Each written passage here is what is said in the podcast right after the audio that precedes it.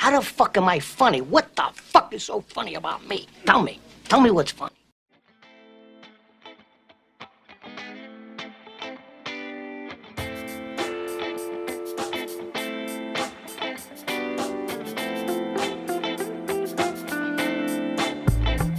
I love the smell of napalm in the morning. You know one time we had a hail bomb?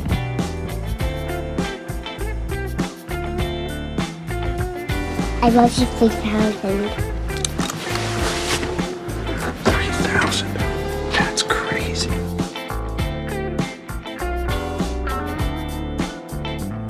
Come on, throw in a buck. Uh-uh, I don't tip. You don't tip. No, I don't believe in it. You don't believe in tipping. I don't tip because society says I have to.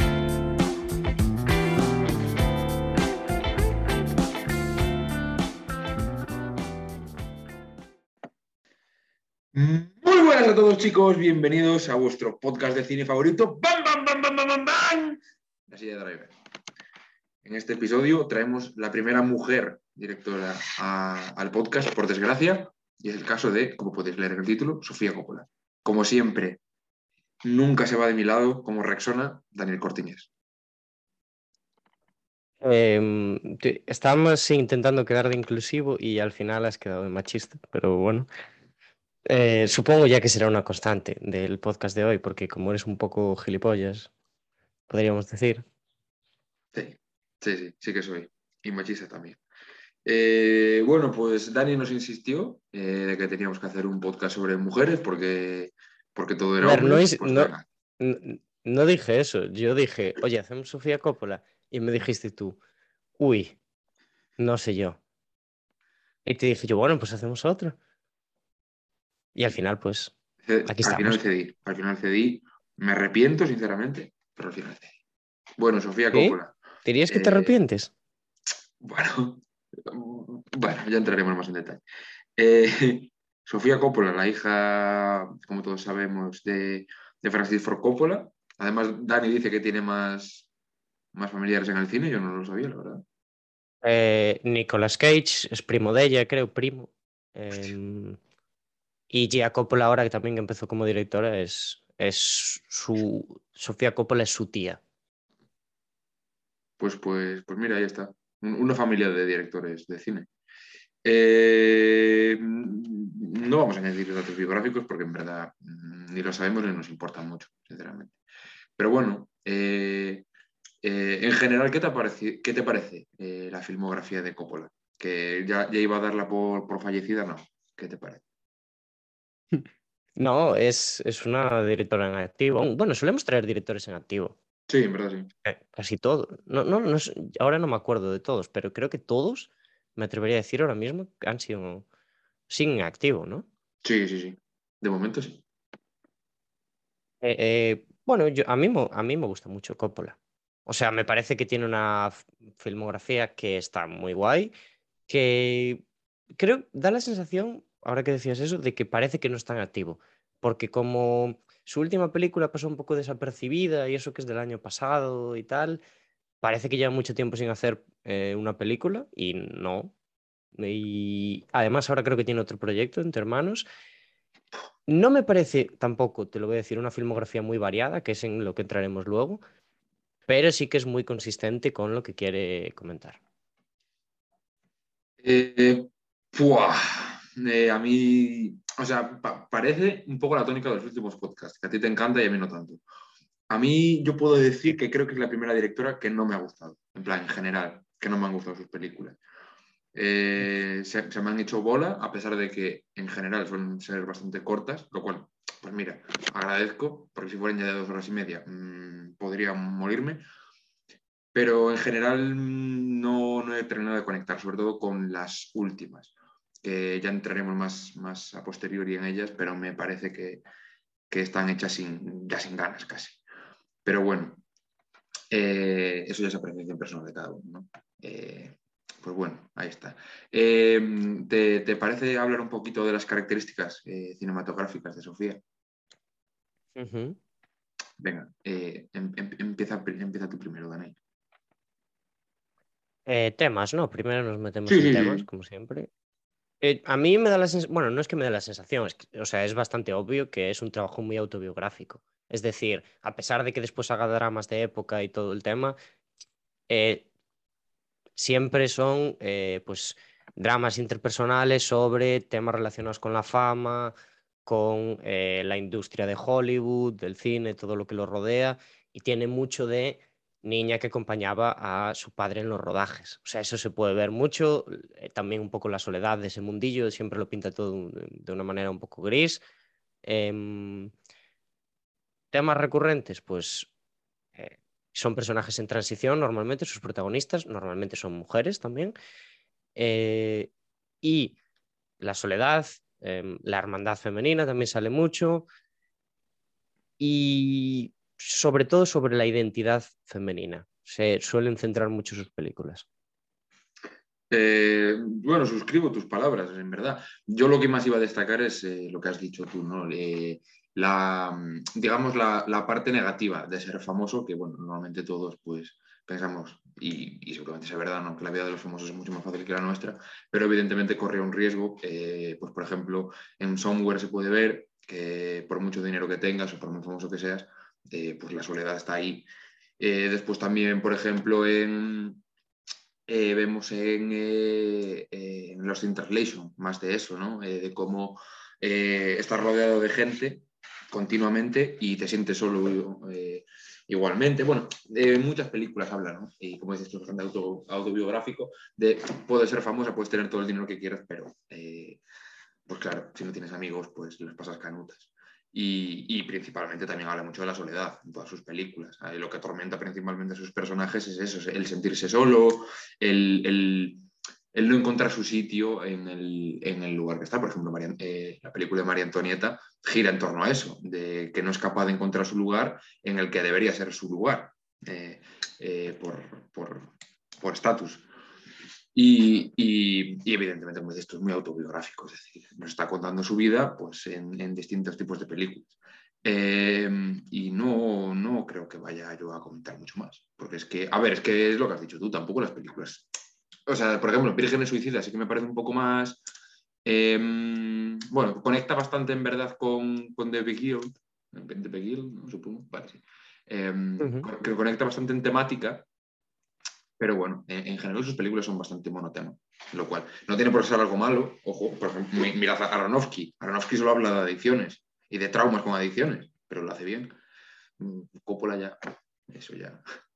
no. A ver, tiene una parte muy buena y es que yo creo que, mm, por ejemplo, de la gente que hemos traído aquí, es la que mejor sabe plasmar lo que ha vivido. O sea, es una directora que es capaz de poner, en- ya no en palabras, sino en imágenes, todos los sentimientos que ha tenido a lo largo de su vida y además son como muy concretos porque son para eh, chica de mediana, alta clase, eh, blanca, siempre, que eso es otro de los temas que podemos comentar, que eh, Sofía Coppola también es muy consciente de la posición de privilegio que tiene y lo aprovecha también para contar las cosas malas.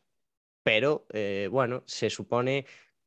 Bueno, de esto, esto mejor lo dejo para The Beguiled, que es ahí es algo más interesante, pero, pero vaya, que, que sí que es una directora que sabe plasmar muy bien todo lo que ha, lo que ha vivido y no se sale tampoco de esos temas, pues Mm. para lo bueno y para lo malo. Sí. Eh, yo quería eh, destacar una de sus características que más me gusta, y tengo que decir que probablemente es lo que más me gusta de Sofía Coppola, que es la música de las películas. A mí me parece la música siempre un Sí. pepino, un pepino. Y, comete muchas veces anacronismo, y no creo que sea cosa, algo malo o algo que, que me saque de la película. Porque, por ejemplo, María Antonieta eh, te pone eh, música de 1970 y unas Converse, y, y yo te lo compro. Yo digo, vale, me parece bien. O sea, no, no voy a, no voy a protestar. Y la música en general es de lo que más me gusta. Aunque tengo que decir que, eh, como he dicho anteriormente, las últimas dos películas ya me empieza a patinar un poco también ese tema. Pero bueno, en general me sorprende mucho porque tiene mucho protagonismo eh, la música y en general la música que pone, pues suelo conectar bastante bien con ella, así que guay. Pues por eso guay. Sí, está muy bien, está muy bien. Eh, bueno, y ya como características formales, yo tengo apuntadas. Si tienes alguna más, dila. Luz natural, siempre, graba en luz natural, graba siempre en celuloide todas sus películas, menos eh, The Bling Ring, que fue en digital. Él cuida mucho, o sea, ella estudia fotografía, entonces cuida mucho la parte eh, visual de las películas y habla mucho más que los diálogos y que los guiones que tiene. Y que normalmente suele ser bastante sobria en los escenarios que pinta, menos quizás María Antonieta, y tiene mucho que refleja un poco pues, el interior de, los, de sus personajes, podríamos decir. Sí, sí, sí, yo, yo digo que sí. Suscribo cada una de tus palabras. Em, como vas a ver, voy a carrilear mucho de tu opinión porque yo es que no, no, me ha llegado mucho esta mujer. Bueno, qué, qué curiosidad, ¿no? Que justo sea una mujer la que no me... Bueno, da igual. Em, bueno, eh, ¿te pa- ¿quieres decir algo más? Repasamos ya su filmografía. Ah, vamos, vamos para adentro. Venga, va, que tenemos unas cuantas, en verdad. Bueno, eh, Bueno, supongo que esto lo sabe también todo el mundo, pero como curiosidad, la primera vez que Sofía Coppola sale en una película es en El Padrino, sí. en el bautizo del Padrino. Y después vuelve a salir ya con la actuación que se ha criticado mil veces en la tercera parte y que podemos decir también que arrastra un poquito esa corriente misógina que siempre tiene detrás el cine de Sofía Coppola por eso, por ser una realizadora mujer. Por supuesto. Bueno, eh, vamos, vamos con la filmografía de Sofía, que, que comienza de bastante buena manera en el 1999. Ella es del 71, ¿vale? O sea, esta película la hizo con, si no fallo los mates, 28 años. Eh, Las Vírgenes Suicidas, de Virgin Suicides.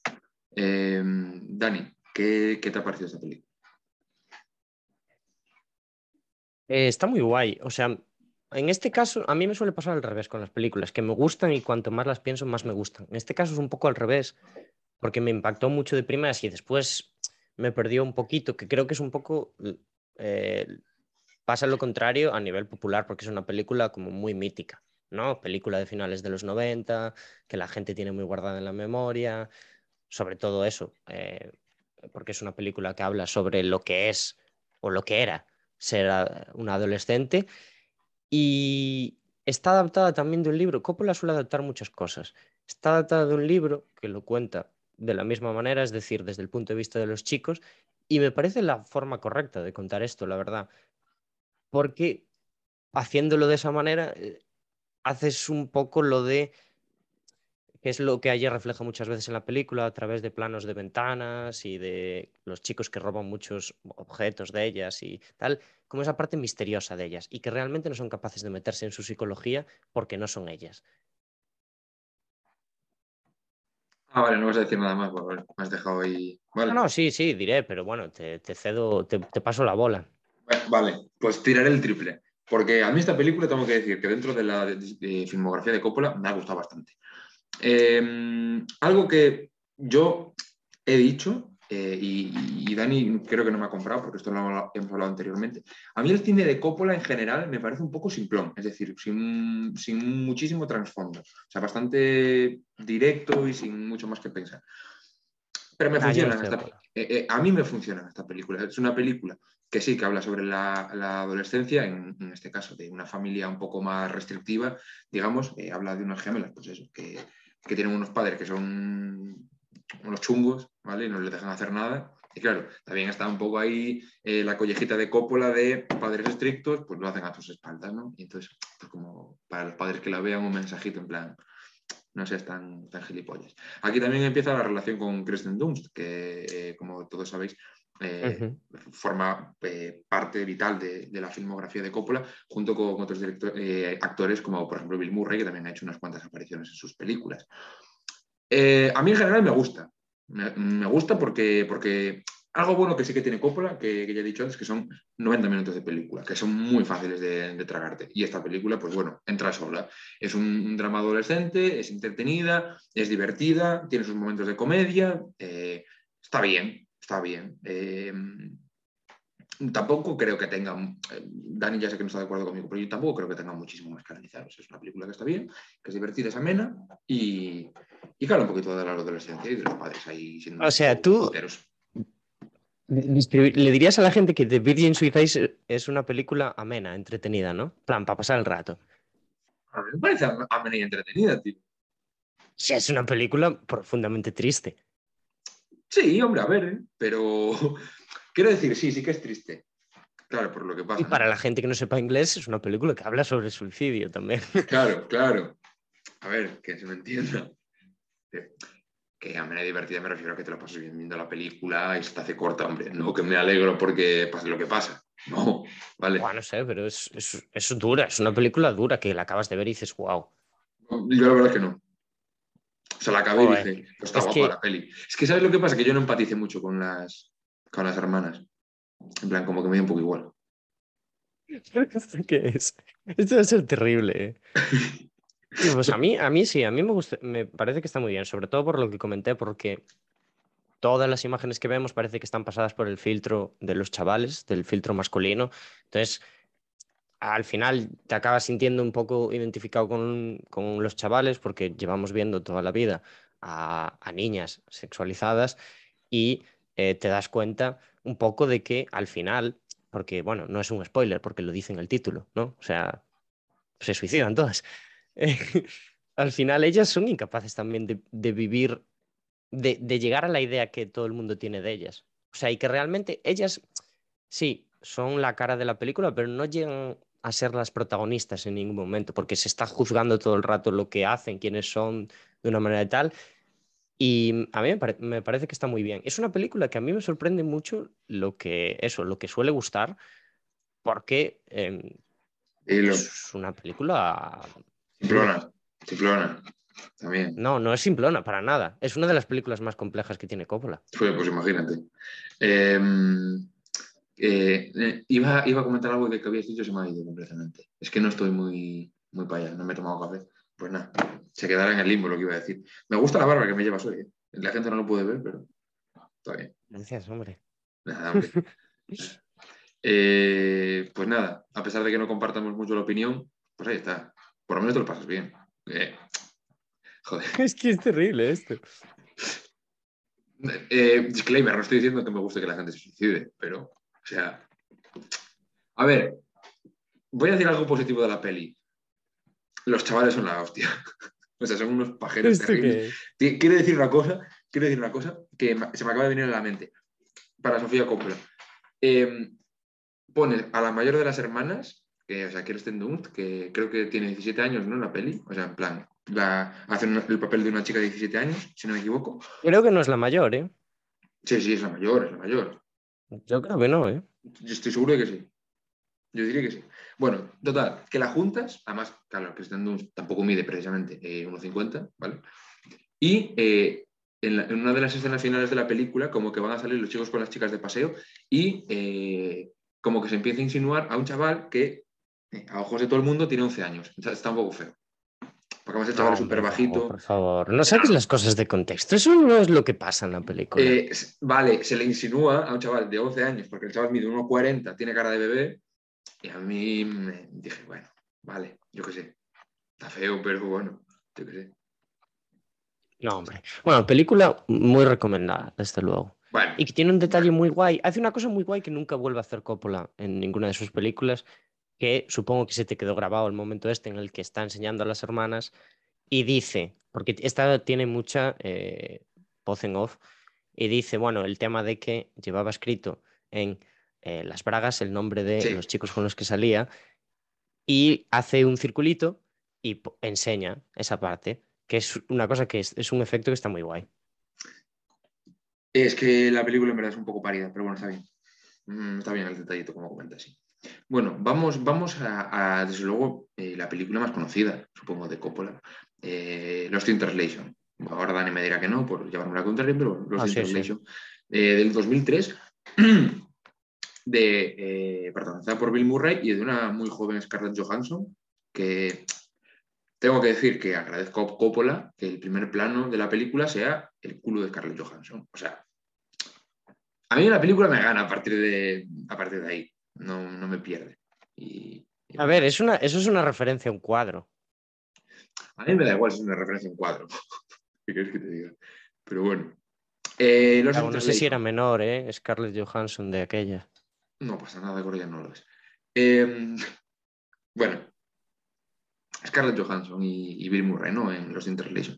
Yo tuve un poco una, una, historia de redención, un poco como tuve con Phantom Thread, porque, y Dani se acuerda de esto, yo me la vi antes de, de hacer esta visualización para el podcast y dije que me había parecido un poco mala, en plan, sin más, y me ha ganado con el revisionado, tengo que decir, lo reconozco. Aún así tampoco me parece mmm, la grandísima cosa. Eh, y, y, Dani me va a volver a matar, ya lo sé. Porque la peli está muy guay, en plan, como hemos comentado antes, ¿no? La soledad de, de Bill Murray, que representa a un actor de Hollywood muy famoso, que va a Japón a grabar unos eh, anuncios, sacar pastilla, bueno, lo típico, ¿no? Y, y, habla un poco de cómo le rodea a toda la gente, toda la gente lo idolatra y aún así se siente completamente solo en un país que no conoce y eh, da la casualidad de que eh, conoce a una chica estadounidense de allí, interpretada por Scarlett Johansson, y a partir de ahí comienzan su amistad, romance, como lo quieras llamar. Eh, yo tengo dos problemas con esta película. Eh, bueno, no, uno. Iba a decir que era un poco simple, no, esta no. Venga, te lo doy, está guay. Tengo un problema que es que es un poco racista la película. Y no me lo quisiste comprar de la, de la otra vez. Y, y, no me lo puedes negar, tío. Es un poco racista. El momento en el que llega Bill Murray con Scarlett Johansson al hospital, este es un spoiler que no pasa nada, y le empieza el, el, el, hombre japonés a hablar en japonés y Bill Murray a hacerle un poco burla, es en plan, me sobra. Está un poco feo, es un poco de oh, clasismo, pero bueno, vale, te lo paso, está guay. Eh, mm, me saca un poco de la película, eh, y esto eh, ya esa percepción personal, ¿no? Eh, el tema, este medio romance que tienen Bill Murray y Scarlett Johansson, porque Scarlett Johansson debía de tener 18, 19 años, no sé cuántos tendría, eh, una de las, no sé, una chica súper guapa, tal, no sé qué, y Bill Murray con sus 50 tacos, ya viejo, el hombre que la calvicie está asomando y increíblemente se enamora. Mm, no sé yo si Sofía Coppola tenía algún tipo de traumita con señores mayores, pero un poco feo en general, ¿no? Pero bueno, eh, tengo que decir que probablemente sea la película de todas eh, las de Coppola la que más me guste. Y, bueno, es un, es un, A ver, es, es, como todas las películas de Coppola, ¿no? Una hora y media, te lo pasas bien eh, y esta está guay, te acuerdas de ella en unos años y dices, hostia, qué peliculón, y, y guay, para adelante. Entonces, pues nada. Es que es un gilipollas. Eh, a ver, yo para pa empezar, eh, obviamente, bueno, el tema ya de actrices jóvenes que, sal, que están en películas con actores mayores, pues eso ya, o sea, ya estamos acostumbradísimos. Pero bueno, Bill Murray es bastante guapo, a pesar de que es mayor, las cosas como son, tiene, bueno. tiene bastante carisma, tiene bastante porte, podríamos decir. Sí, vale, pero eh, el, tío, el, tío, no es atractivo. Cállate la boca, tío. Yo me liaría con Bill Murray. Sí. Eh, pero lo que voy a decir, esta película, a ver, eh, Sofía Coppola estuvo casada con Spike Jones. Spike Jones hizo Her. Que y Sofía Coppola hizo esta película. Eh, hay gente que dice que, bueno, que son eso, muy autobiográficas en el sentido del divorcio y tal.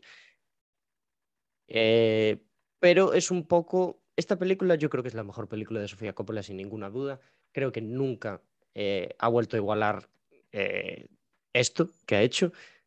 Ojalá lo vuelva a hacer, que bueno, aún le quedan sus años, pero es una película buenísima sobre lo que ha dicho Yago, sobre la soledad, sobre perderse en, en una etapa de transición y además perderse en un país extranjero por las barreras del idioma, porque ninguno de los dos conoce el idioma y demás. A mí, lo que a Yago no le gusta, que es esta ambigüedad que hay entre los personajes, es lo que más me gusta a mí. O sea, Sofía Coppola no necesita hacer un drama eh, romántico al uso para hablar de la soledad, de que mm, no te valore tu pareja o que eh, hayas, eh, no hayas encontrado tu sitio a pesar de ser un actor súper famoso, sino que construye esta relación de amistad barra algo más, porque nunca llega a ser algo más tampoco, eh, que tiene detalles, que es, de detalles concretamente. Hay una escena en la que eh, están tumbados los dos en la cama hablando tal y él le toca el pie y acaba ahí la escena. Y es, es, una escena que está muy bien, es una escena que habla muchísimo sobre lo que viene a ser esta película, que lo ejemplifica muy bien. A nivel formal, creo que también es una de las mejores películas de Sofía Coppola. Si se fija la gente, ve cómo cuando aparecen Scarlett Johansson y Bill Murray aparecen pues esos rodeados de gente normalmente en espacios impersonales, hoteles y tal, que esto lo hace mucho ella a lo largo de su cine, y aparecen en el lado del, del plano, en una esquina del plano, y cuando aparecen los dos personajes juntos están centrados. Es decir, no es un detalle súper complejo de ver, pero es, son las, los detalles que yo digo de Sofía Coppola hablan mucho más con las imágenes que con los guiones. De hecho, es una película que a nivel de diálogos no es nada explicativa, podríamos decir. Por eso, a mí me gusta mucho esta película, me parece que es muy sutil, que transmite todo lo que tiene Sofía Coppola al máximo, es decir, la música también está genial aquí, eh, el ambiente. Yo creo que yo lo que suelo destacar de las películas de Sofía Coppola es el ambiente que tienen, porque se nota al instante cuando estás viendo una película de Sofía Coppola. Y es una de las películas que más veces he visto en mi vida, porque la han puesto por la tele muchísimo y me la he tragado cada vez que está. Me encanta, a mí me encanta Lost in Translation. Y me parece que la fama que tiene es muy merecida. Venga, venga. Aquí vamos a actuar uno de escudero y otro de, de atacante, de Coppola. Como siempre, ¿no? Yo siempre soy el que habla bien. Bueno, no, a ver, en el último, en el último de quién hablamos. Que hablamos bien, joder. De. Los Oscars, no, no hablamos de los Oscars. Bueno, pero me refiero, último director, hombre. Eh, Hombre, hablamos de Paul Thomas Anderson, como para no Ah. bien. Claro, hombre, claro. Bueno, vale, podría haberlo dicho. Hay gente que no le gusta Paul Thomas Anderson, seguro. Yo qué sé. Gente que no sabe. Bueno, eso ya queda un poco feo. Eh, pues nada, ahí está, Lost in Translation. A ver, desde luego esta es la mejor época de, de- Con la siguiente película es la mejor época de, de Coppola, sin duda alguna.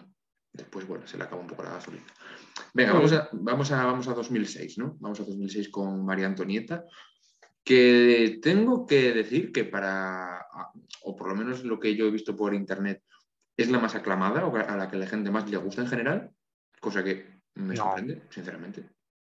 Pero bueno. Es, es Lost in Translation, ¿no? Mm, yo he visto división de opiniones. ¿eh? Yo, a ver, donde más he visto eh, María Antonieta por encima ha sido eh, páginas de críticos y así, decían que esta película era Es que- tal. Ya.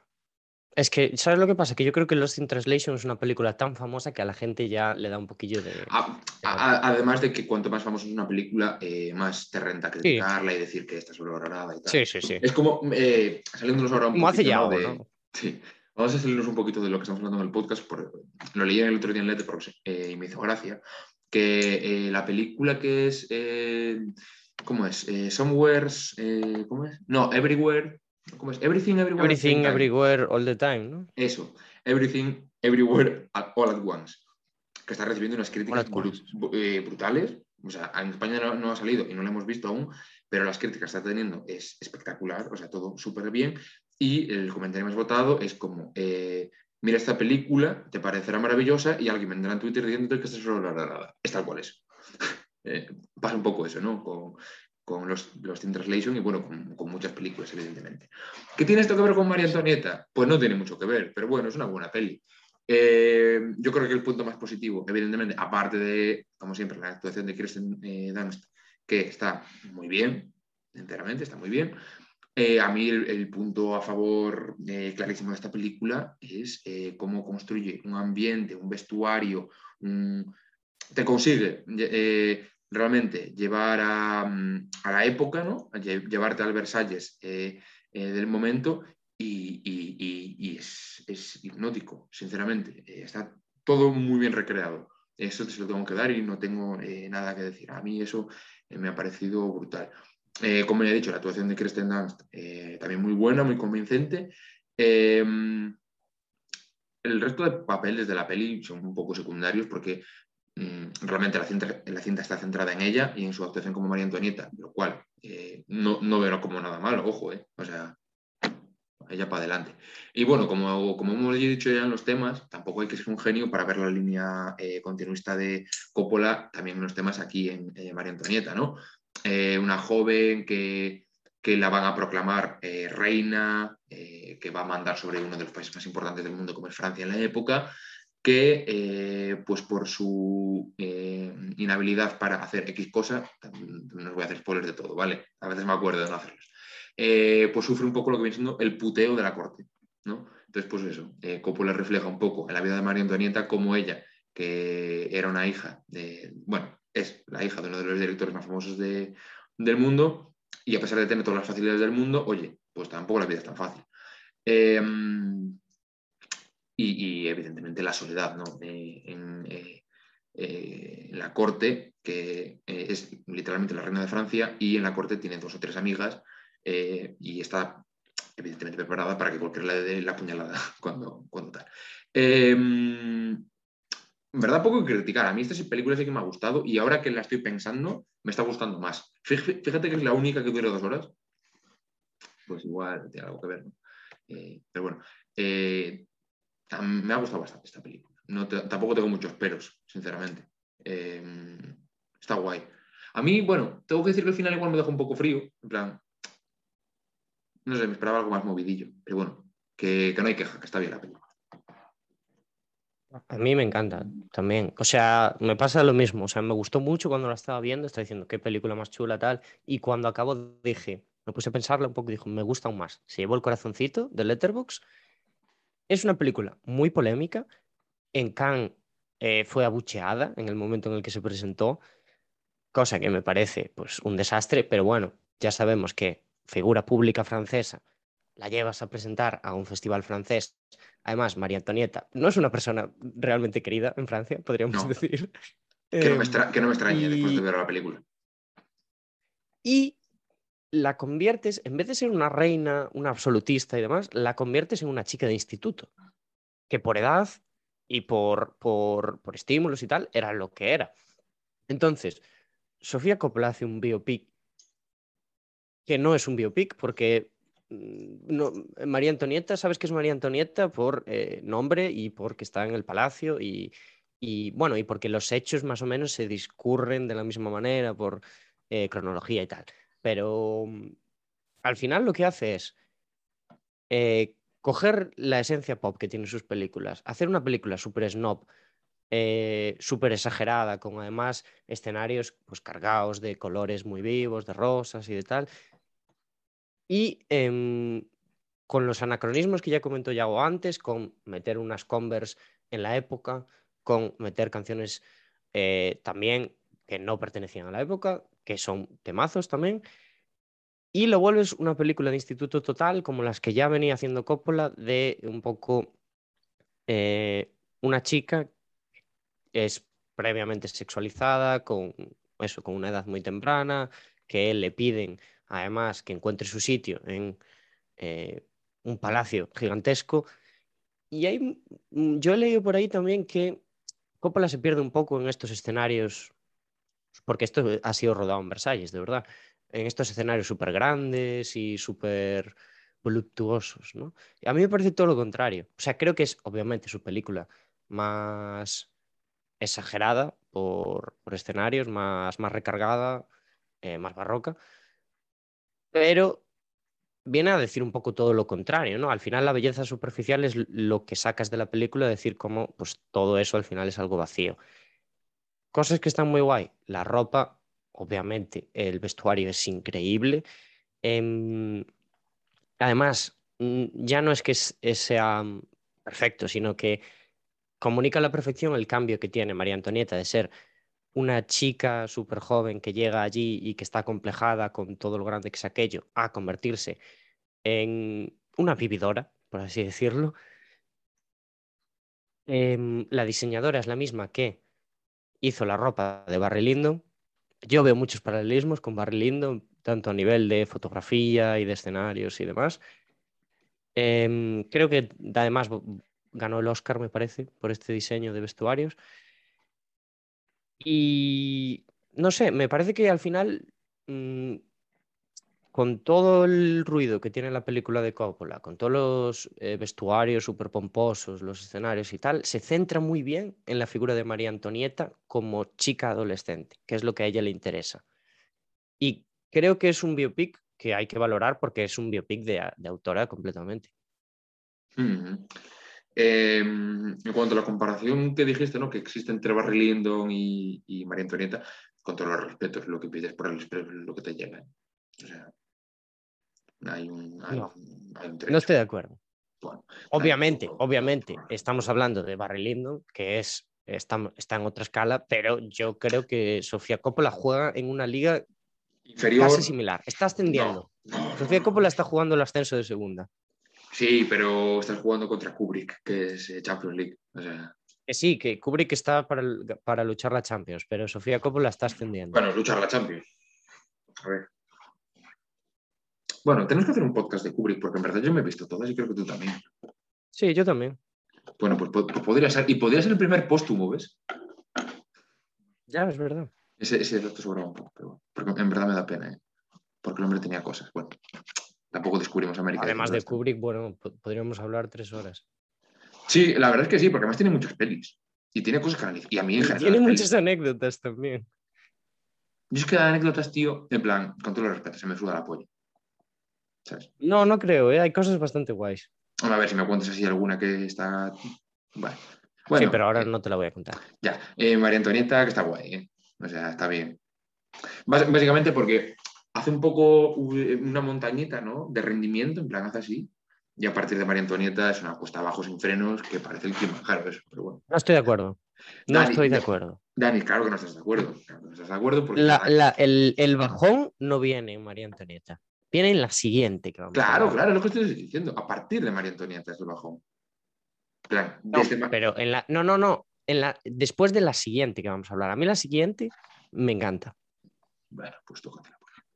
Eh, vam- vamos directamente a ella, ¿no? En 2010, eh, su cuarta película, Somewhere. Bueno, a ti que te encanta, eh, como dices, eh, ¿por qué no empiezas tú hablando de, de Somewhere?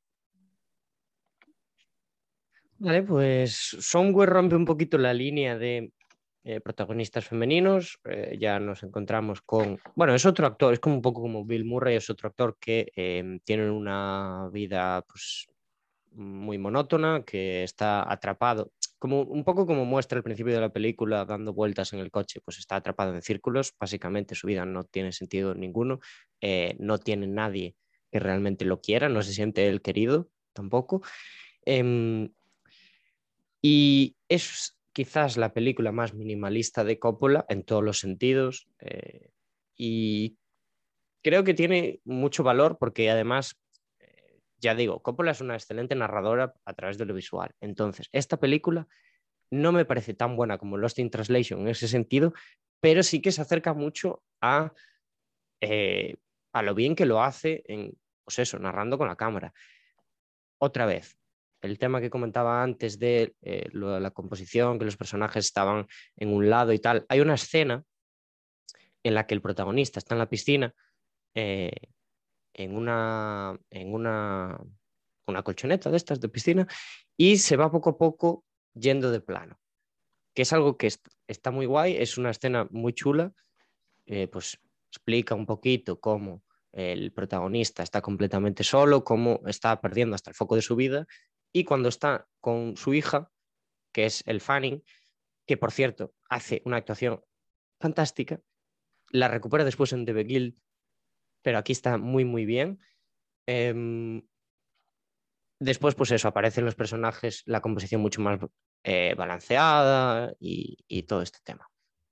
Hay otra escena también. A mí me gusta mucho hablar de escenas en esta película porque hay otra escena en la que le están haciendo el protésico este de la cara em, para una película y, y lo dejan solo allí. Y la escena es él solo, respirando. Y Yago ya sé que no le, no le hace gracia que yo comente estas cosas, pero a mí me parece una escena buenísima. Por cierto, ahora que me acabo de acordar, una de las cosas es que Coppola pues, habla mucho de la industria del cine y, y demás, pero nunca de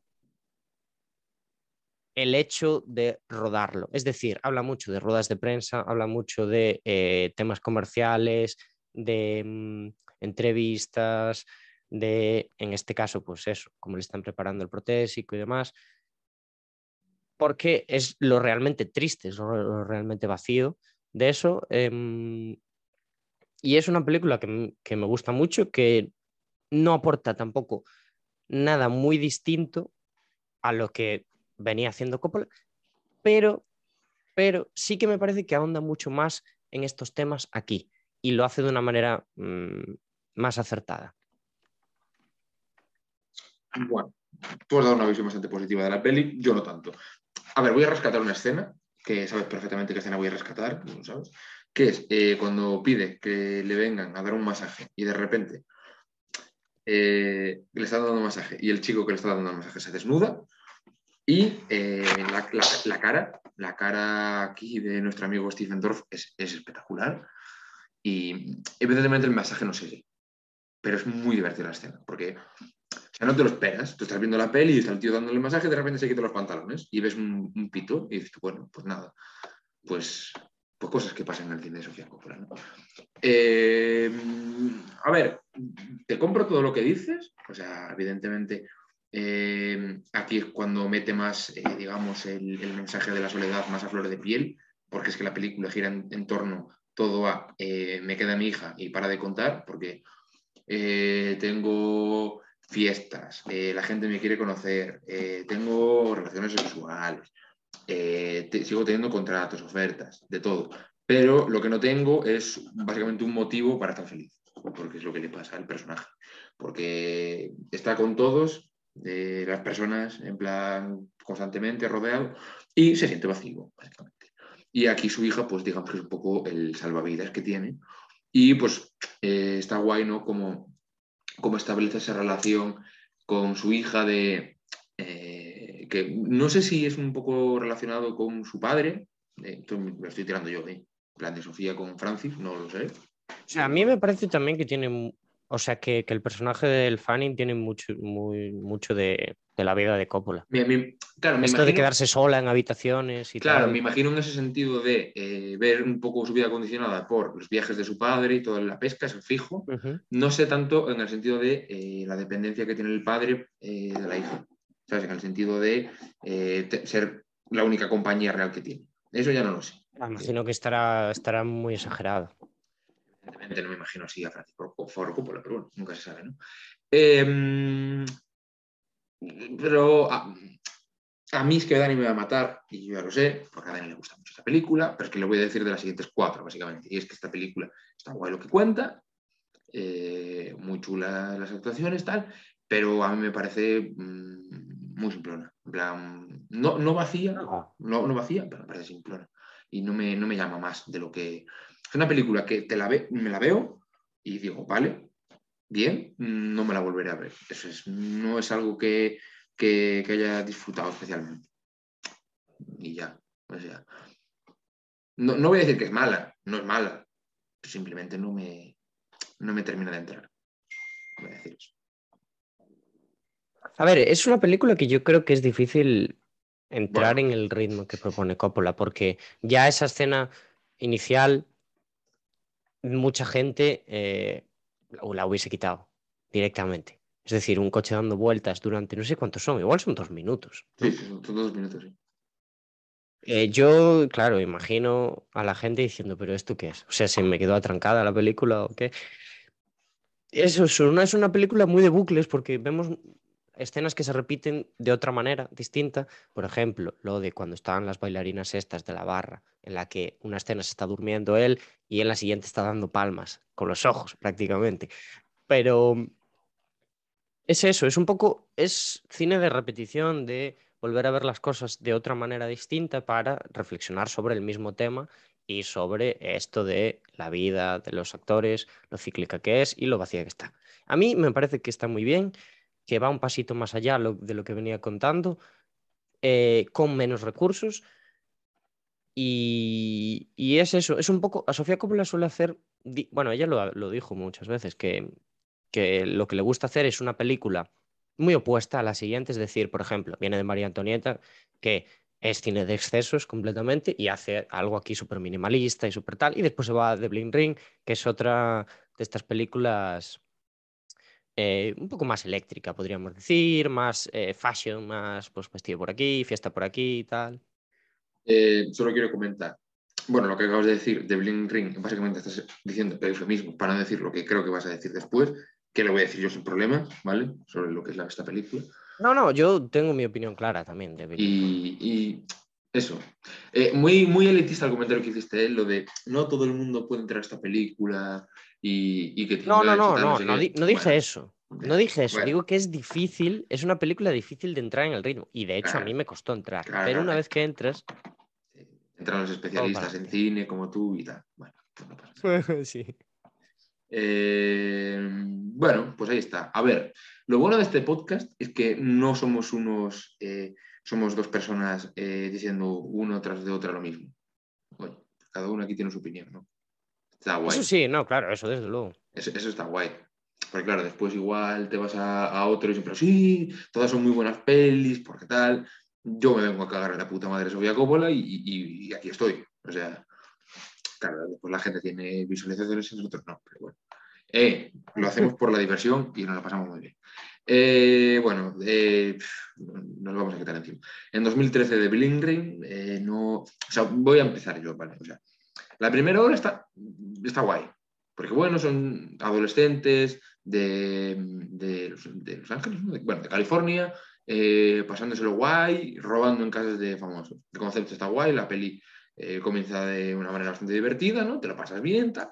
El problema es cuando son 90 minutos exactos de lo mismo, eh, que parece básicamente que, con todos los respetos, que la policía es gilipollas, porque a partir de creo que es el segundo o tercer robo ya tienen imágenes y deciden esperar a cuatro o cinco robos más para hacer algo, lo cual digo, vale, o sea, no sé. eh, The Rich. en- enhorabuena. Eh, eh, no sé por qué a Paris Hilton la dejaron de gilipollas, diciendo que deja las llaves de su casa debajo de la alfombra, lo cual me Por parece. cierto, hace cameo, ¿no? Eh, sí, claro. Sí, sí. Mm, Me parece una, una faltada de respeto. Eh, decir que las actuaciones, salvo, salvo Emma Watson, porque es Emma Watson, son una mierda. O sea, lo siento mucho, es una mierda. Eh, y, y la película en sí es mala. O sea, es una película mala. Es una película de que te podrían poner eh, un, un jueves por la tarde en Neox. ¿Vale? O sea, ese es el nivel que maneja esta película. Es- no sé, es, mm, mm, así como antes comentábamos que ser monotema no tiene por qué ser malo, es que aquí no pega nada en la filmografía de, de Coppola. De- empoderamiento de las mujeres porque roban y tal, pues tampoco lo veo. O sea, no, No, hombre, no, pero. no, no a veo, ver. no veo nada. En esta película directamente no veo nada. A ver, esta película surge de un artículo del Vanity Fair, que además ya lo ponen en la propia película, que es sobre un caso real de jóvenes que se dedicaban a robar en casas de famosos. Y Coppola dijo en una entrevista que a ella le interesaba mucho por aquel entonces el efecto que podía tener, el efecto que la sociedad creaba como masa sobre em, querer, bueno, desear la fama, sobre la moda de las celebrities y tal, en la gente joven que precisamente no está en esas cuotas económicas y también populares. Me parece que es un tema muy guay hablar de forma materialista de esto. ¿Qué pasa? Que creo que no se hace de forma correcta. O sea, me parece una película. Yago ha, bien, ha venido aquí a decir que el cine de Sofía Coppola es simple y es eh, una gilipollez tremenda, pero esta película sí que es bastante simple. Es decir, tiene una propuesta interesante, pero creo que no se explora para nada de forma profunda. Creo que mm, es, es lo que ves, es lo que ves directamente. Compro mucho además lo de la estética, no se ve mucho de Sofía Coppola aquí, más allá de, por ejemplo, eh, como puede aparecer en María Antonieta, pues estas secuencias que parecen vídeos musicales, que podrían ser videoclips dentro de la discoteca y tal, que eso sí que está bien grabado, que está guay. Em, pues eh, lejos de eso, yo creo que es- eso, es interesante el tema de la sociedad model al individuo y demás, y, pero es una película Dura, dura. de- que entretiene, porque es, es una película que entretiene, porque es una cosa muy facilona, de robos, de vestido por aquí, fiesta por allá, tal, pero no sé, no se ve a Sofía Coppola en este proyecto para mí. No, no. Además, tengo que decir una cosa, que es que la moda en la época era una mierda, porque la gente vestía fatal y es un asco. O sea, las, las chavalas, y el chaval también, ¿no? Porque las chavalas en general eh, parecían las chones del 2012. O sea, es un asco. Eh, joder, estoy Y bueno, el tema actuaciones, lo que lo comentabas tú, el tema actuaciones es terrible. El chaval, puf, O sea, yo creo que cogieron y, y dijeron, a ver, ¿cuáles son los las ocho personas más inexpresivas que, hay en el planeta Tierra que las ponemos en una película. Porque es un asco. O sea, es un asco, con todos los respetos. El La pobre- el- la- El la chaval pobre- es terrible. la, la pobre Emma Watson, la meten ahí a la pobre, es en plan, sal, sal de ahí, porque tú sabes actuar, eh, pero esta gente es un asco. O sea, y es que no tiene mucha película, es muy. O sea, ¿te lo definiría? Hostia, esta va a ser dura, ¿eh? No, si, si el resto de la filmografía de Coppola. O sea, si, si tú cogieses la filmografía de Coppola y las caracterizases como una serie de televisión, ¿vale? Eh, hostia, es que no sé. Me interesa dónde va esto. Eh, The Bling Ring sería Sálvame Deluxe. Vale. Eh, es la comparación. Bueno, yo no lo llevaría tanto a Sálvame Deluxe, pero ¿cuál es el, el- esto que hacen en Telecinco también que es antes? Que. Ah, es que no sé cómo se llama, que es así como de eh, como periodismo de Sálvame, ¿sabes? No, ni idea, ni idea. Pero bueno, vamos, que Es como no- algo de las mariposas, que se llama algo así, tío, no sé. Bueno, da igual. Pero Sí, sí, bueno, algo así. Sí, bueno, también podría ser eh, el programa de Ana Rosa. Vale. Eh, nada, que es una bazofia que no la veis. O sea, sinceramente me arrepiento de haberlo visto. Hasta ese punto llego, ¿vale? Eh, y es raro que lo diga, ¿eh? Porque, por ejemplo, Dani eh, casi me mata por haber, haberle hecho pagar por ir a ver Space Jam 2, que yo digo, Es una. Pero, pero escúchame, pero Yo- escúchame, Space Jam 2. os- eh, o sea, The Bling Ring al lado de Space Jam 2 es el padrino. Pues, pues no lo comparto para nada. ¿eh? De hecho, te iba a decir, yo prefiero ahora mismo sentarme y verme Space Jam 2 que tener que verme otra vez de Blind Ring. De, de Yo hecho, prefiero colgarme del techo antes que ver eh, Space Jam 2. Otra vez. yo de hecho te iba a decir que prefiero colgarme del techo antes que ver de Blind Ring otra vez. Pero bueno, venga, va. Sofía tocó aquí fondo. Es decir, la cosa no podía ir a peor. Y no fue a peor. Le, poco le faltó, pero no fue a peor. Eh, venga, 2017, ya veis que no soy muy fan. 2017, eh, The Beguiled, que creo que la, la traducción en español, si no, si no me recuerdo mal, es como los seducidos, las seducidas, ¿no? Bueno, pues ahí está. Sofía Coppola, que es un poco pajera también. Eh, una película que está curiosona, eh, como, como hizo antes con María Antonieta, bastante bien recreada en la época, eh, todo el tema de vestuarios, del ambiente, en la, en la guerra de secesión, ¿no? que está, pues, está guay, ahí no Sí. tengo nada que quejarme. Es una película eh, con una premisa que dices tú, pues muy chula, ¿no? Eh, sin haceros spoilers, ¿vale? Eh, porque esto pasa a los cinco minutos de la película. Eh, Colin Farrell, que representa uno de los bandos de, de esta guerra de secesión, se le encuentra herido, pues no me sé cómo se llama la chavala. Es, es- es, no sé cómo se llama. Bueno, por una, de, por una chavalita, ¿vale? De, debe tener la chavala 12 años, que está caminando por el bosque y decide tener la buena idea de, oye, pues te salvo la vida, te llevo para donde estamos, unas cuantas ahí, en un- una especie de convento barra autoescuela de, que tiene ahí montada nuestra amiga, que, que ahí montada nuestra amiga Nicole Kidman. Y, y, pues como, a ver, esto es, a mí me parece un poco machista la premisa. ¿vale? Y como de repente entra un pene en la casa, las mujeres empiezan a volver un poco locas, empieza a crecer una tensión sexual entre todas hacia el hombre y pues a partir de ahí empiezan a pasar cosas. Eh, ya sé que no vas a compartir conmigo lo de que es un poco premisa machista porque te gusta el cine de Sofía Coppola y me dirás 40.000 excusas para decirme que no es una machistada. Es una machistada. Y mm, a ver, la peli, tengo que decir que cuando pega el giro me pierde un poco más. Porque me estaba gustando mucho el tema de la tensión sexual, como todas intentan jugar para ser la que se la lleve y tal. Que después corrige un poco lo de la machistada y cuenta algo que es bastante común en la población masculina. Que, bueno, a ver, es un poco spoiler, pero da igual, ¿no? O sea, que la gente se lo vea y tal. Ya. Que es, eh, está el hombre insistiéndole a, a la personaje que interpreta Kristen Dunst, ¿no? En plan, te quiero, tal, no sé qué, nos vamos a ir de aquí. Y al final, pues se acaba follando a la más joven. A la que es legal, pero la más joven. Cosas que suelen pasar, ¿vale? Eh, pero bueno, la peli es disfrutable, está bastante guay. Eh, Dani me dirá que no, a mí me, parece esta peli también un poco simplona, en plan, es lo que te muestra. Y está guay, por- porque esta peli está guay, pero tampoco hay mucho más de donde, donde escarbar. Y, la peli está guay, o sea, no tengo ninguna queja. La actuación de Colin Farrell, pues muy buena. Eh, Nicole Kidman y Kristen Dunst, pues también. Y, nada, pues es disfrutable. Es una peli disfrutable que me gustó ver y, que me volveré a ver. Eh, espero que no, pero seguramente me vuelvo a ver. Eh, obviamente no es una machistada. ¿De dónde surge esto? Esto es una adaptación de un libro y después Eastwood también hizo una película de esto.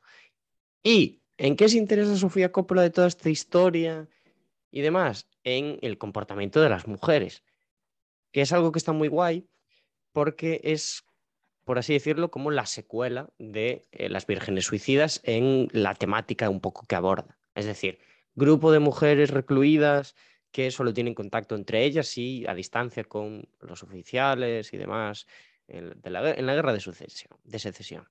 Em, las dinámicas de grupo femeninas son muy interesantes, o sea, me parece que lo hace muy guay. Sofía Coppola es, es como una especie de estudio psicológico de a ver qué hace cada una ahora para intentar seducir al tipo, cosa que el tipo también hace eh, al revés. Y, está muy bien. Voy a meter después un tema que podemos debatir y tal. Esta película, yo creo que es una de las más frías de Coppola a nivel de puesta en escena. Es una película también que usa, eh, l- bueno, que emula la luz de la época, que es algo que hay que valorar, yo creo, la verdad. Y de hecho, em, ganó mejor dirección en Cannes esta película. Creo que era, no sé si la segunda o la tercera mujer que, que lo ganaba. Y, y es una película que, se, que a pesar de ser un drama de época y tal, se acerca mucho más a formas del terror, por cómo está rodada, por eso, por la iluminación que comentaba antes, y, y porque mm, podría haberse, yo creo que podría haberse pronunciado más, pero también está guay que se quede un poquito en mojar los pies solamente en el terror. Hay como dos partes muy diferenciadas, una en la que llega el tipo a la casa en la que las mujeres empiezan a comportarse de forma distinta, a tener eh, esta serie de miradas y de frases entre ellas y tal, y después una fase en la que eh, es un ritmo pues, bastante alto, en la que empiezan a pasar cosas, pim pim, pistolita por aquí, pistolita por allá. Voy a meter el tema. Bueno, lo primero, esta película me gusta mucho, me parece que está muy bien. Mm, Es una de las que, a pesar de, de- de todo, de las que menos me gustan de la directora, porque bueno, me suele gustar mucho Coppola, y aquí no he conectado tanto, por ejemplo, con la historia. Mm, obviamente me parece profunda, no me parece lo que dice Yago, pero a lo que voy. En la novela original hay un personaje que es, eh, es negra, es una, una sirvienta de la casa que es negra. Y Sofía Coppola decide extraer el personaje y eliminarlo. Ahora va mi pregunta. Bueno, las razones que da ella es de muchas chicas ven mis películas y no quería enseñarle este tipo de dinámicas con personas racializadas y tal. Mi pregunta, que no es una pregunta, es mi opinión, es, ¿es lo que hace Sofía Coppola contraproducente? Sí, sí, es una excusa barata, sí, sí. O sea, entiendo o quiero entender que no lo hace de manera intencionada, pero de, pues quito justo a la chica negra, ¿no? Sí Entiendo- que lo hace de manera intencionada. No, pero me, pero me refiero, no lo hace de manera intencionada en el sentido de buqueasco una negra, la quito, ¿sabes? O sea, no hace eso, pero la sensación que da es esa, tal cual, o sea, quiero, que- o sea, evidentemente entiendo lo que quiere decir con su razonamiento de, oye, no os voy a enseñar a una chica negra como sirviente porque está feo, porque eso era antes y ahora tenemos eh, una sociedad más igualitaria que no, pero la tenemos, tal, no sé qué. Em, la imagen que da, completamente contraria, completamente contraria de, sacar al personaje negro porque no te interesa. Entonces está un poco feo. Pero bueno, no la voy a defender, evidentemente, pero puedo entender su razonamiento, a pesar de que sea erróneo. Lo puedo llegar a entender. A ver, hay un problema con las películas de Sofía Coppola, que tampoco nos vamos a poner exquisitos porque estamos aquí todos hombres blancos hablando sobre mujeres, pero eh, digamos que no suele meter personajes racializados. Es decir, son todo mujeres blancas de clase media alta. Todo. Mi, aquí mi preocupación es, porque es algo que demuestra a lo largo de su filmografía Sofía Coppola, es que eh, siendo una de las mejores cineastas autobiográficas que hay ahora mismo en la actualidad, creo que es una autora que no sabe escribir cosas que le son ajenas. Es decir, que no sabe escribir personajes eh, de este estilo o de otro tipo de clases o otras historias un poco más alejadas de lo que, de lo que hace. Quizás no es que no lo sepa hacer, es que no lo ha hecho. Y por eso me entra la duda de, ¿sabe hacerlo? No sé. Yo es que, Es a un debe. Es un debe pequeñito, ¿no? Es como el tema de Nolan. ¿Nolan hace buenas películas? Sí, pero no le gustan las mujeres. Bueno, le gustan para lo que le gustan. Lo veo respetable. Lo veo respetable porque es padre Nolan y yo no tengo nada que criticar. Sofía Coppola ya. Que, eso es otra cosa, la- es lo que has dicho tú. Las películas de Sofía Coppola, lo bueno que tiene es que no varía mucho, porque son hombres y mujeres blancos, heterosexuales y para de contar. No hay más. Oye, respetable, eh, la vida que ha tenido ella, una vida de rico, no ha habido Sí, sí, mucho sí, más. sí. O sea, que lo, lo más probable es que en la próxima película que saque, en, en el inicio, eh, aparezca un hombre blanco hetero, le mete una patada a un negro vagabundo y a tomar por culo. Y eso, pues ahí está. Eh, porque esa es la vida que También, tiene. a ver, tam- también tiene mucho valor no meterse en otras historias que ella no ha vivido y que igual Hombre, igual se un mete poquito eso, eso- está un poco feo. Quiero decir. No, no. Pero quiero decir, pero bueno, también estás limitando que haya en pantalla otras historias que no son las típicas. A ver, que Pero bueno, eso es un tema muy complejo, eso ya. Sí, bueno, tú no lo quieres criticar, básicamente. Pero yo sí. Yo sí, yo lo dejo, lo dejo por ahí, digo, bueno. Bueno, has hecho tu, tú no has hecho tu juicio, tú has dicho, tú has soltado la pelota, me has dicho, bueno, eh, aquí está el debate, yo he soltado mi opinión. Y, y- y mantengo lo de la machistada, ¿eh? que tú la has justificado diciendo, no, porque sale en el libro. Bueno, pues salir en el libro puede salir en el pergamino de Tancamón. No, Es pero un- yo es no, una no lo he dicho porque salga en el libro. Es No, porque si coges una trama, si co- no, pero porque es una machistada. Hombre, es una machistada porque eh, son eh, mujeres haciendo su vida tranquilas, tal. Aparece un hombre y absolutamente todas se vuelven eh, como si estuvieran en la edad del pavo, haciendo cosas que no tienen sentido y, y- y que no tiene sentido. Y es porque aparece un pito y de Sí, repente. pero- pa, pa, pa. ¿Sabes? Pero ya, hombre, pero no es Si así. fuese, o sea, si lo fue- estás si fuese al revés, mucho. si fuese al revés lo entendería más, porque es un comportamiento más masculino. No, hombre, al revés pasaría el doble, desde luego. Pero claro, Claro. Pero, es que el, pero es que Coppola no os enseña lo que pasa. Coppola se centra en los comportamientos de cada una y en las razones que tiene cada una. Vale, pero entonces. por- entonces- porque, por ejemplo, el personaje del Fanning es graciosísimo. O sea, es en la definición de eh, tener los ojos como platos todo el día. El personaje del Fanny me da cringe, sinceramente. Eh, o sea, que. ¿tú, tú consideras que es un- una actuación normal la, la de, la de las mujeres? No, no, no es una actuación normal, pero Entonces, cogiendo una trama que le es ajena a ella, pero que yo no, una historia de yo- una manera que no me parece machista. Yo no yo estoy no- diciendo que la historia en sí, que, el, que, que- que la esencia de la historia en sí, que la novela, yo no me he leído ni la novela, ni me he visto, ni me he visto la película de Clint, pero la de Coppola no es una película machista, ni mucho menos. Pero que yo- Todo lo contrario. yo no estoy diciendo que Coppola sea machista por poner esa escena. Yo estoy diciendo que tal cual está escrita en el libro es una machistada. No ¿por lo sé porque no me he leído el libro. Vale, Yo pero como, está Hablo de las planteado, cosas que sé. co- como está planteado, tío. No, no, yo no hablo del libro, yo hablo de cómo está planteada la, la- la situación. Pero es, que, pero es que no sé hasta qué punto está planteada así, porque bueno, en Bueno, el pues libro también entonces, había una entonces mujer negra. Coppola en más machista aún, si la situación no es así. No, no, no, no, no, no. no. Vamos, en general, es- la situación es una, es una burrada, o sea, es una, una- es una situación completamente irreal que se crea para, para ser un poco falocentrista. Bueno, cosas que pasan.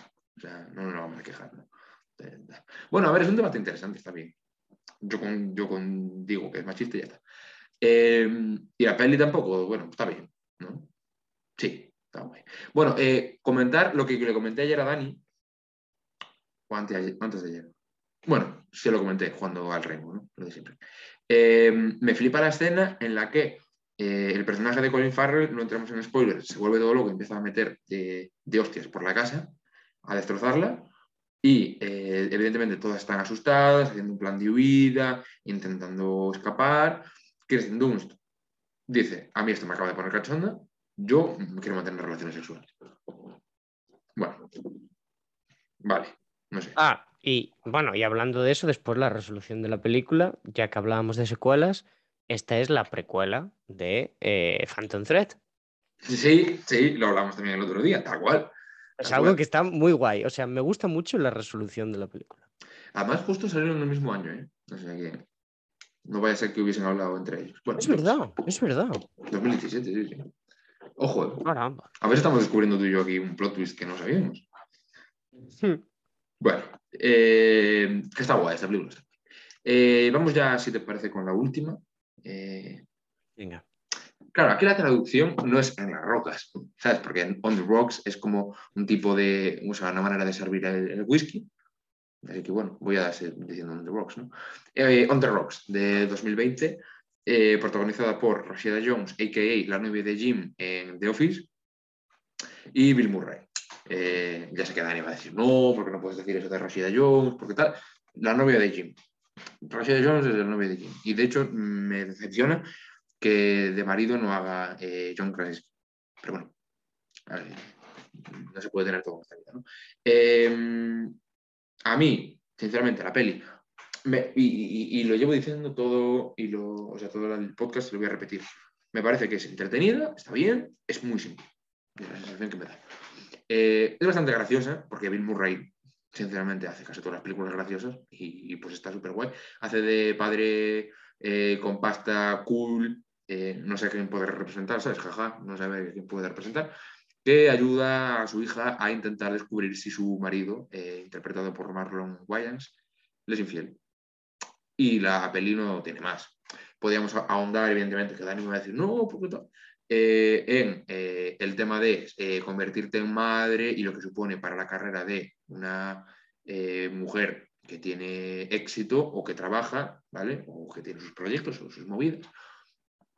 También eh, lanza un poco, o yo la entiendo así un poco pullita, en el sentido de eh, el hombre es el que trabaja eh, fuera y, y la mujer dentro, jaja, chiste, ¿no? En plan, tampoco feo.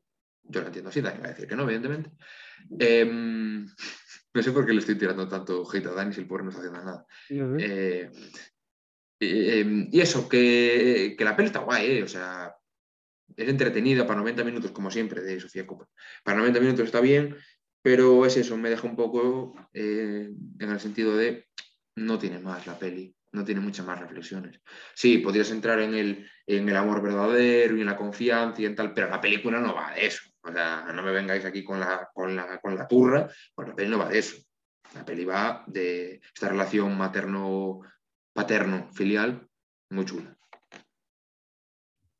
A ver, quiero decir, tampoco, o sea, en este caso, yo sí que es verdad que es una película más desenfadada, pero quiero decir, tampoco tienen que ser todas manuscritos sobre la feminidad y tal. Pues no, pues esta película es un poco la evolución de Somewhere, porque es una relación de una hija con un, padre famoso y tal, exitoso. em, Solo que de una forma es un poco más desenfadada, más entretenida, más, más fácil, más fácil en la que entrar. Esta película, mm, eso, ya lo comenté antes, pasó un poco desapercibida cuando se estrenó. A mí me parece que está muy bien. Em, se me parece que se fue un poco injusto en su día con ella. Eh, Bill Murray está genial. eh, creo que hace un papelón, eh, ya lo comentaba Yago, pero súper gracioso. Yo vivo enamorado absolutamente de Rashida Jones. Y em, cobra también otra vez protagonismo Nueva York, aquí. Cobra mucho protagonismo, hay un musicote tremendo, hay música buenísima en esta película y los temas que comentaba Yago, al final es un poco em, las inseguridades de una mujer que se acerca a la mediana edad con hijos y tal, pues las inseguridades amorosas, como si intenta escudar en el padre, siendo el padre una persona un poco lejana a hablar a los sentimientos y tal, pero también como sirve de apoyo y cómo los dos se complementan, eso, de una forma un poco más chistosa, porque sí que hay mucho humor, sí que hay mu- mucho gag y tal, pero bueno, es una película que tiene también esa atmósfera de Coppola de sonrisa, pero estoy triste por dentro. Y me parece eh, que está muy bien. Mm, tampoco diría que es de mis favoritas, pero hombre, yo todo lo que haga Rashida Jones eh, me quedo embobado con ella. Sí, sobre todo de Office. Eh, que ojalá dedicarle un podcast a cada episodio, porque lo merecería. Eh, Bueno, pues quién sabe, igual en un futuro. Sí, no vamos eh, uno por episodio. Em, no tengo mucho más que comentar, sinceramente, de, de esta peli. O sea, no sé si tú quieres decir algo más, pero o sea, está bien. Tampoco creo que sea tan, tan, tan mala como la, como la gente la pinta a veces, porque la gente le mete unos palos a esta película en el sentido de no, es la peor de Coppola. A mí no me lo parece. A mí The Bling Ring me parece bastante peor que esto. Pero Sí, bueno, sí, sí. eso es apreciación personal, como siempre. Entonces, eh, en resumen, Coppola, Sofía Coppola, vamos a hacer la diferenciación. Eh, no, no es mi directora favorita. Eso creo que ha quedado claro. Disfruto de sus películas, sí, porque juegan con, con el punto a favor de que yo soy un ansias y yo estar sentado dos horas y media a veces, pues me hace pasar un mal rato. Entonces, me mola lo de que sean 90 minutos y se me hace más ameno. Y, pues, por ejemplo, tema como eh, María Antonieta, bueno, justo son 12 horas, no, pero los in translation, eh, eh, las vírgenes suicidas o The Big eso me entra fácil y digo, pues bien, entretenido, tal. Pero se me hace un poco repetitivo los temas de Sofía Coppola, se me hace un poco bola eh, un poco ese tema de eh, pobrecita ella que tenía todo el dinero del mundo, pero se sentía un poco sola. A la quinta película me empezó a dar un poco de pereza. Y desde mi punto de vista se le ha agotado un poco las ideas a partir de, de. Me, me da la sensación a mí. Eh, más que nada porque, y Daniel no está de acuerdo conmigo, porque lo comenté antes, pero a mí estas dos últimas películas le voy a meter un palazo, no tienen vida, o sea, no tienen alma. Es una película bastante vacía. Y esta, eh, On the Rocks, bueno, la puedo salvar. A The Big Deal la puedo salvar. Pero mm, a, a The Big Ring no, Dios mío. O sea. Entonces, Sofía, no me caes bien. Es lo que quería decir. Eh, yo voy por el otro lado, obviamente. Ya sabéis que yo suelo hablar bien de toda la gente que la que traemos, también por algo la traemos, o sea, no viene aquí. eh, Bueno, bueno, a ver, eh, escúchame una cosa. ayer una película. Hemos traído a Charlie Kaufman, que Charlie Kaufman precisamente tampoco es muy adorado por la prensa, ¿eh? Claro, pero bueno, refiero, también traemos a gente que igual ya hemos visto alguna cosa, que nos gusta, que. O sea, no, no traemos aquí a. Bueno, me permites, me, me- permites el comentario. Normalmente, si eh, nos hemos visto alguna película que nos ha gustado, tú. Yo normalmente no me, no me veo ninguna de los directores que tocamos Bueno. hasta que tú lo dices. Y yo voy completamente virgen. Lo, lo que pasó aquí. Bueno, no eso está bien también. Sí, Aquí sí, sí. la tiranía de mi parte. Bueno, norma- normalmente solemos. Ahora creo que no, pero antes cada uno tenía su propuesta. Sí. Eh, el tema. A mí me gusta mucho Sofía Coppola. Muchísimo. Creo que no hay eh, ninguna directora o director que haga el tipo de cine que hace ella ahora mismo. Es, es una autora completamente. eh, Bueno, vale. Creo que además hace- es un cine que no se suele explorar mucho, que hace mucha falta. Eh, no está en su mejor momento, desde luego. Tampoco está en su peor. Yo me estoy bastante contento con que se mantenga por aquí, pero obviamente por lo que ha dado anteriormente, espero que esto vaya un poquito más para arriba. Y, me gusta mucho, o sea, me, me parece una de las mejores directoras que hay actualmente. Eh, creo además que, ya lo, lo- o sea, he insistido mucho en esto, pero es una de las mejores narradoras visuales que yo he visto. Em, sí que es un cine muy de coger capturas y ponerlo en Twitter, porque además em, tiene esta, ¿cómo decirlo? Este sentimiento de tristeza en las películas que le suele gustar a los sad boys y sad girls. Pero me parece que tiene mucho valor su cine. A mí me gusta mucho, mm, a tope con Sofía Coppola y, y a ver cuando hace otra cosa más, más chula. Pues, por mi parte puede no hacer ninguna. Si quieres. que no, hombre, que no soy tan. Eh, vale, Dani. eh, ¿qué, qué- Bueno, vamos a hacer el, el top 3 y después hacemos el qué plan harías con Sofía Coppola. Ya te lo voy eh, soltando para que lo vayas pensando. En cuanto a mi top 3, lo tengo fácil, porque es que en verdad me han gustado tres películas contadas de ella. O sea que. Tal. Eh, yo creo que pondría eh, número 3 a Las Vírgenes Suicidas. Número 2 pondría a María Antonieta. Y número 1, Los in Translation. Mm. Vale, vale, vale, vale. El mío va a ser parecido. Yo pondría Lost in Translation primera sin ninguna duda, inamovible. Eh, una de mis películas favoritas también, ya no solo de Sofía Coppola. Después, tengo muchas dudas en cómo ordenar esto. Tengo claro cuáles son mis opciones, pero tengo muchas dudas en cómo ordenarlo. Mm, por mm, esto no es por nada, simplemente es por darle un poco más de, mm, de variedad al top. Es decir, pues en la primera meto eh, Lost in Translation y ahora en vez de meter Somewhere, que quizás es lo que más me pide el cuerpo, meto María Antonieta y de tercera Somewhere. Bueno, ah, ah, vale. Bastante bien, ¿no? O sea, hemos coincidido bastante bien. Yo creo. Sí, sí, sí. Vale. también te digo, no hay ninguna que, que desbanque a las tres que tengo, que esté cerca de desbancarlas. Me gustan también las vírgenes suicidas, pero Eh, yo voy a proponer un plan que haría con Sofía Coppola, ¿vale? Que sería irme en avión con ella, ¿vale? A cualquier país. Cuanto más incomunicado, mejor. Y eh, me iría y le rompería el billete de vuelta, no es broma. Eh, no, la mandaría un terapeuta. Necesita hablar sobre sus traumas de, de niña. O sea, tiene traumitas ahí. O sea, eso y le compraría un amigo. Sería yo su amigo, o sea, que tiene pasta y, y me rentaría. O sea, vale, mi plan es ser- convertirme en su amigo. Porque lo necesita. aprovecharte de Sofía En plan, sí, sí, porque necesita un amigo, claramente, y a mí se me da muy bien escuchar, yo lo escucho, y si me hace planes así en plan de dinero y tal, pues por mí de puta madre. Eh, pues a mí me gusta, esto es un plan un poco triste, o sea, si tuviera la opinión de hablar con Sofía Coppola y de hacer un plan con ella, probablemente no sería este porque es un poco tirarlo a la basura. Y- pero me gustaría, por decir algo distinto, que me recomendase em, tipos de bebidas, es decir, de ir a una barra de un hotel, ¿no? Y pedir tal bebida, porque me parece que es muy experta en eso.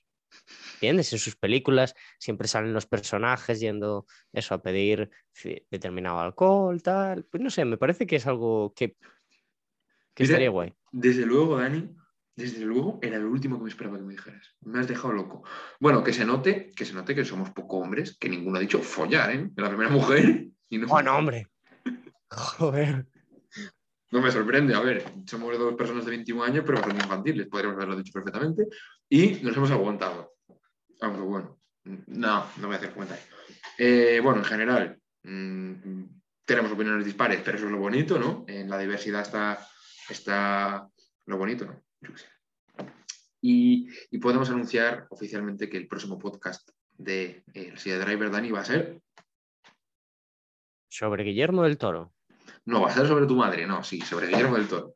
Em, ya volvemos a los hombres. Mi, mi terreno, ¿no? Vale, pues eso.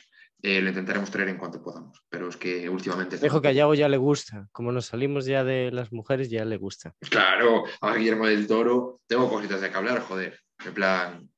A ver, está gordo. Joder.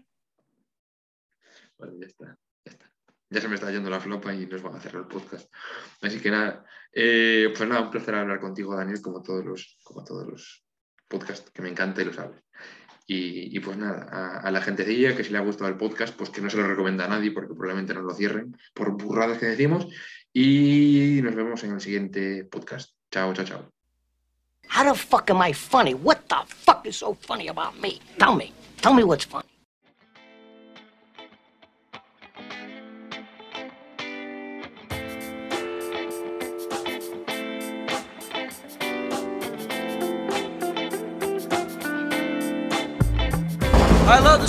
Smell of in the morning. You know one time we had a hail bomb?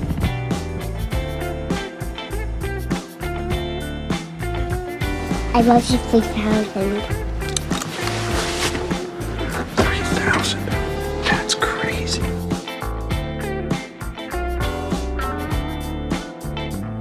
Come on, throw in a buck. Uh-uh, I don't tip. You don't tip? No, I don't believe in it. You don't believe in tipping?